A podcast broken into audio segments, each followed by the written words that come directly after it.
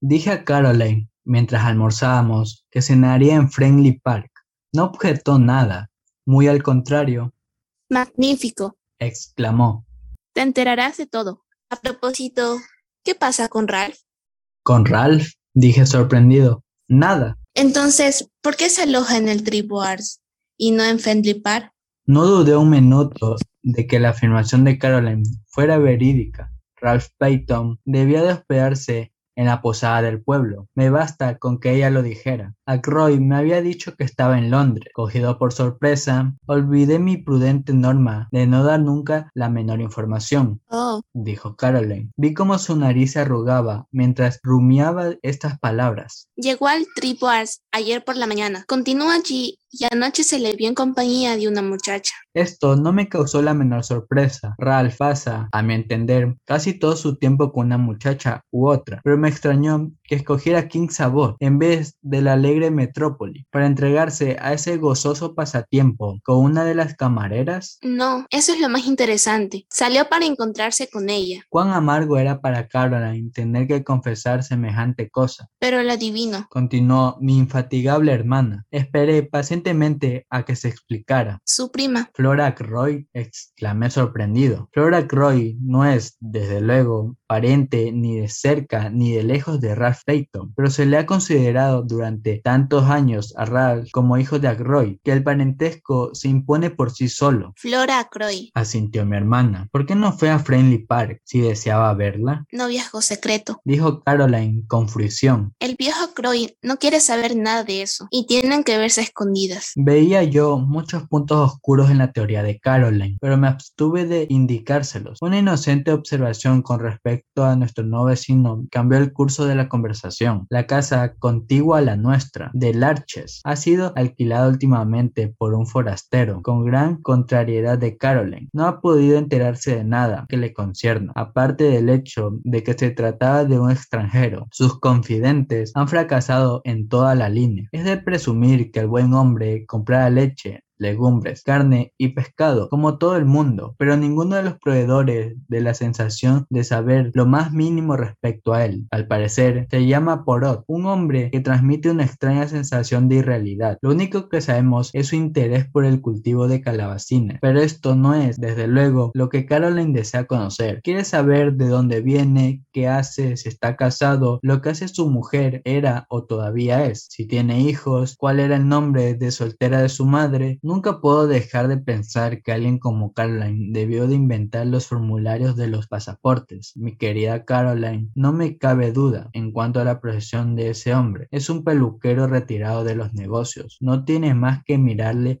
el bigote. Caroline no opinaba como yo. Insistió en que, si el hombre fuese peluquero, tendría el cabello ondulado en vez de lacio. Todos los peluqueros lo tienen así. Cité a algunos peluqueros a los que conozco personalmente y que llevan el cabello pero Caroline rehusó dejarse convencer. No sé cómo clasificarle. Me dijo agraviada. Le pedí prestadas unas herramientas el otro día y se mostró muy cortés, pero no pude sonsacarle nada. Le pregunté bruscamente si era francés y me contestó que no. Después de eso, no me atreví a preguntarle nada más. Empecé a sentir mayor interés por nuestro misterioso vecino, un hombre capaz de inmudecer a Caroline y dejarla con las manos vacías, como una nueva reina de Saba. Tenía que ser una personalidad, Creo comentó Caroline. que posee uno de esos modernos aparatos aspiradores de polvo. Percibí la insinuación de un regalo y vi en sus ojos el brillo de la oportunidad de hacer más preguntas. Aproveché para escaparme al jardín. Me gusta la jardinería. Estaba muy atareado exterminando de raíces de dientes de león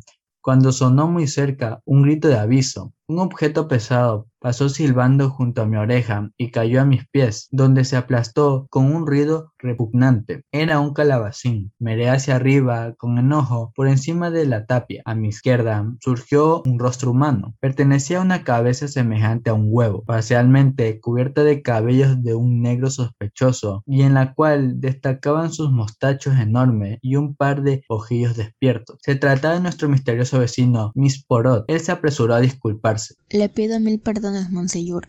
No tengo excusa. Durante varios meses he cultivado calabacines. Esta mañana de pronto me he encolerizado con ellos y los he mandado a paseo, no solo mental, sino también físicamente. Ed Poilat, cojo el mayor y lo echo por encima de la tapia. Monseñor, estoy avergonzado y me pongo a sus pies. Ante tan profusas disculpas, mi cólera se disipó, como era natural. Después de todo, el dichoso calabacín no me había tocado, pero esperaba que nuestro nuevo amigo no tuviese por costumbre arrojar cucurbitáceas de ese tamaño por encima de los muros. Semejante hábito le haría indeseable como vecino. El extraño personaje pareció leer en mi pensamiento. Ah, no, exclamó. No se inquiete usted, no es mi costumbre dejarme llevar por estos excesos. Pero ¿cree usted posible, Monseñor, que un hombre trabaje y sude para lograr cierta clase de bienestar y una vida conforme a sus ambiciones, para descubrir que, después de todo, echa de menos los días de trabajo ingrato y la antigua tarea que creyó que le hacía tan feliz dejar? Sí, dije lentamente. Creo que eso ocurre a menudo. Yo soy tal vez un ejemplo de ello. Hace un año que cobré una herencia, suficiente para permitir la realización de mi sueño. Siempre deseé viajar, ver mundo. Pues bien, de eso hace un año, tal como le digo, y continúo aquí. Son las cadenas del hábito, afirmó mi vecino. Trabajamos para alcanzar un objetivo, y una vez conseguido este, descubrimos que lo que echamos de menos es el trabajo diario. Créame, Monseñor, mi trabajo era interesante, el más interesante del mundo. Sí, dije para animarle. Por un momento me sentí movido por la misma curiosidad de Carolyn. El estudio de la naturaleza humana, Monseñor. Ah, ah, contesté amablemente. No me cabía duda de que era peluquero jubilado. ¿Quién conoce mejor que un peluquero los secretos de la naturaleza humana? También tenía un amigo, un amigo que durante muchos años no se alejó de mi lado, a pesar de que algunas veces hacía gala de una imbecilidad que daba miedo. Me era muy querido, figúrese que echo de menos hasta su estupidez, su naivete, su honradez, el placer que disfrutaba sorprendiéndole con mis dotes superiores. Todo eso lo echo de menos, más de lo que puedo decirle. ¿Murió? pregunté con interés. No, Vive y prospera, pero al otro lado del mundo. Se encuentra actualmente en Argentina. En Argentina, dije con envidia. Siempre he sido mi deseo ir a América del Sur. Levanté la vista y comprobé que Miss Porot me miraba con simpatía. Parecía un tipo comprensivo. ¿Irá usted allí? Preguntó. Sacudí la cabeza mientras suspiraba. Podía haber ido hace un año, pero fui un loco y, peor que loco, ambicioso. Arriesgué lo tangible por una sombra. Comprendo. ¿Especuló usted? Asentí, pero, a pesar mío, me sentía secretamente satisfecho. Aquel hombre ridículo se mostraba tan solemne. ¿No sería con los petróleos por Cupine? preguntó de pronto. Le miré con asombro. Pensé en ellos, pero acabé optando por una mina de oro en Australia Occidental. Mi vecino me miraba con una extraña expresión que no lograba definir. ¿Es el destino? dijo finalmente. ¿A qué se refiere? pregunté algo irritado. El destino es lo que hace que yo viva al lado de un hombre que tome en serio los petróleos por Cupine y las minas de oro australianas. Dígame, ¿es usted aficionado también a las damas de cabello rojizo? Le miré boquiabierto y se echó a reír. No tema usted, no estoy loco, ha sido una pregunta tonta. Verá usted, el amigo de quien le ha hablado era joven. Creía que todas las mujeres eran buenas, y la mayoría hermosas. Pero usted tiene ya cierta edad, es médico y conoce la locura y la vanidad de esta vida nuestra. Bueno, bueno, somos vecinos. Le ruego que aceite y presente a su distinguida hermana, mi mejor calabacín. Se inclinó y me alargó un enorme ejemplar de la tribu que acepté con el mismo espíritu con que me lo ofrecía. Vamos, dijo el hombre alegremente. No he perdido la mañana. He trabado conocimiento con un hombre que se parece algo a mi lejano amigo. A propósito, querría hacerle una pregunta. Sin duda conocerá a todos los habitantes de este pueblo.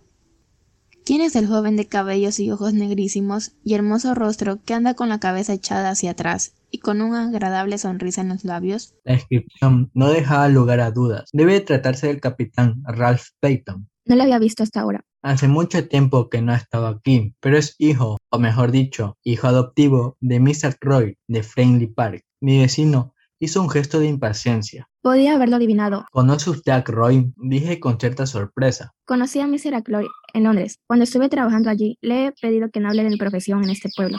Comprendo. Dije divertido, por lo que taché de ridícula vanidad por su parte. Uno prefiere guardar el incógnito. Continuó el tipo con una sonrisa afectada. No me atrae la notoriedad y no he intentado siquiera corregir la versión local de mi nombre. ¿De veras? Contesté algo desconcertado. El capitán Ralph Python musitó Porot. es el prometido de la sobrina de Mr. Ackroyd, la encantadora Miss Flora. ¿Quién se lo ha dicho? Pregunté muy asombrado. Mr. Croy, hace una semana he encantado. Hace tiempo que lo deseaba. Según he podido comprender, creo que incluso ha abusado imprudentemente de su influencia sobre el joven. Un muchacho debe casarse según su gusto, no para complacer a un padrastro de quien se espera heredar. Yo me encontraba presa de la mayor confusión. No comprendía que Ackroyd hiciera confidencias a un peluquero y discutiera con él la boda de su sobrina con su hijastro. Ackroyd se muestra lleno de bondad y deferencia con sus inferiores, pero tiene un alto sentido de la dignidad. Empecé a sospechar que Porot no era peluquero. Para ocultar mi confusión, dije lo primero que se me pasó por la cabeza. ¿Qué le hizo fijarse en Ralph Payton? ¿Su físico? No, aunque es muy guapo para tratarse de un inglés, lo que las escritoras llamarían un dios griego. Hay algo en ese joven que no comprendo. Pronunció esta última frase con un tono que me causó una impresión indefinida. Era como si analizara al joven con ayuda de un conocimiento secreto que yo no compartía. Me quedé con esa impresión, porque en aquel instante mi hermana me llamó desde la casa. Entré y vi a Caroline con el sombrero puesto. Acababa de regresar del pueblo. He visto a Mr. Ackroyd, Anunció sin preámbulo alguno. ¿Sí? Le detuve, como es natural, pero tenía mucha prisa y parecía deseoso de escapar. No dudé un momento de que así fuera. Actuaría con Caroline como yo hiciera horas antes con Miss Gane. Le pregunté de inmediato por Ralph. Se ha quedado asombrado. No tenía la menor idea de que el muchacho estuviese aquí. Llegó a decir que debía de estar equivocada. ¿Equivocarme yo? Eso es ridículo. Tendría que conocerte mejor. Después me dijo que Ralph y Flora están comprometidos. Lo sabía, interrumpí con modesto orgullo. ¿Quién te lo dijo? Nuestro nuevo vecino. Caroline vaciló unos segundos, como la bola de una ruleta que baila con coquetería entre dos números. Entonces rechazó la tentación del cebo. Le dije a Mr. Ackroyd que Ralph se aloja en el Tripwars. Caroline, ¿no piensas nunca en que puedes hacer mucho daño con esta costumbre de repetirlo todo indiscretamente? Pamplinas. replicó mi hermana. Es preciso que la gente se entere. Considero mi deber avisarles. Mr. Ackroyd se mostró muy agradecido. Sigue, sigue, añadí, consciente de que no había concluido. Creo que fue directamente al Tribwars, pero si lo hizo, no encontró a Ralph. ¿No? No, porque cuando yo regresaba por el bosque, Por el bosque, Caroline tuvo la gracia de sonrojarse. el día era tan hermoso. Decidí dar un paseo. El bosque está precioso en esta época del año, con esos tintes otoñales. A Caroline le importa un comino los bosques, sea la estación que sea. Naturalmente, los considera como lugares donde uno se moja los pies y donde toda especie de cosas desagradables pueden caerte sobre la cabeza. Era, sin duda, el instinto de mangosta lo que llevó a nuestro bosque local, que es el único lugar cercano al pueblo de Kingsabot, donde se puede hablar de esta muchacha sin que se enteren los habitantes. Ese bosque es contigo a Friendly Park. Continúa, le dije. Volvía, como te digo, por el bosque, cuando oí voces. Caroline hizo una pausa. ¿Sí? Una pertenecía a Ralph Payton y rescindí de inmediato. La otra era de una muchacha. Naturalmente no quería escuchar. Claro que no, interrumpí, con un sarcasmo que, sin embargo, se desperdició con Caroline. Pero era inevitable oírles. La chica le dijo algo que no comprendí y Ralph le contestó muy enfadado. Querida, ¿no comprendes que es muy probable que el viejo me deje sin un cherlín? He ido cansando de mí durante estos últimos años. Otro disgusto y la cosa estará fatal. Necesitamos dinero, mujer. Seré un hombre rico cuando el viejo muera. Es avaro, pero tiene la bolsa bien repleta. No tengo ganas de que cambie su testamento. Déjamelo a mí, no te preocupes. Esas fueron las palabras textuales. Las recuerdo muy bien. Por desgracia, en aquel momento mi pie tropezó con una ramita seca. Bajaron la voz y se alejaron. No podía correr detrás de ellos, así que no vi quién era la chica. ¡Qué humillación! Supongo. Sin embargo, que al sentirse indispuesta, te apresuraste a ir a Three y pedir una copa de coñac en el bar para ver si todas las camareras estaban de servicio, No era ninguna camarera. dijo Caroline sin vacilar. Estoy casi segura de que se trataba de Flora Croy, pero Pero no parece lógico, le interrumpí. si no era Flora Croy, ¿quién era entonces? Rápidamente mi hermana enumeró una lista de muchachas solteras que viven en los alrededores. con muchos argumentos a favor y en contra. Cuando se detuvo para tomar aliento, murmuré algo al respecto a un paciente y me largué. Pensé ir a los tribors porque me parecía probable que a esa hora Ralph Payton estuviese allí. Conocía bien a Ralph, mejor tal vez que los demás habitantes de King's Abbot, pues había conocido antes a su madre y comprendía ciertas cosas que desconcertaban a los demás. Era, hasta cierto punto, víctima de una ley hereditaria. No heredó de su madre la propensión a la bebida, pero poseía ciertos rasgos de debilidad, tal como mi no amigo de la mañana había aclarado. Era extraordinariamente guapo, alto, bien proporcionado, dotado de la elegancia de movimientos del perfecto atleta, moreno como su padre, con un rostro de líneas correctas, tostado por el sol y casi siempre animado por una fácil sonrisa.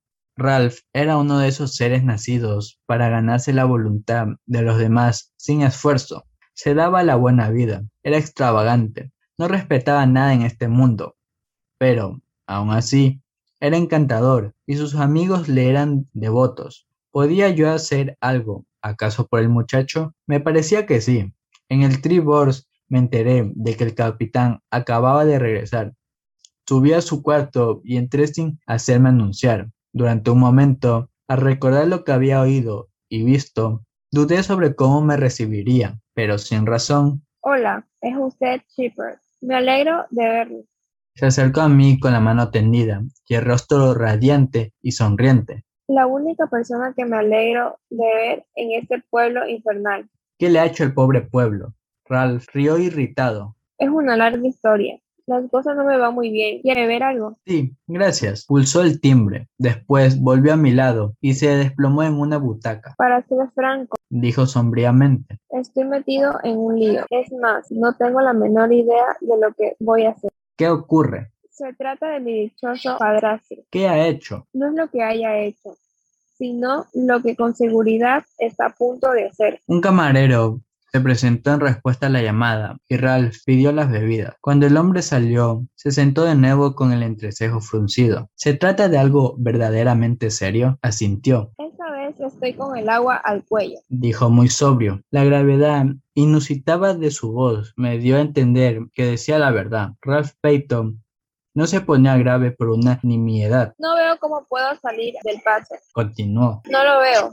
Si puedo ayudarle, sugerí. Meneó la cabeza con decisión. Gracias, doctor, pero no puedo permitir que se enrede en esto. Es preciso que luche solo. Guardó silencio un minuto y repitió con un leve cambio en la voz. Sí, es preciso que luche solo.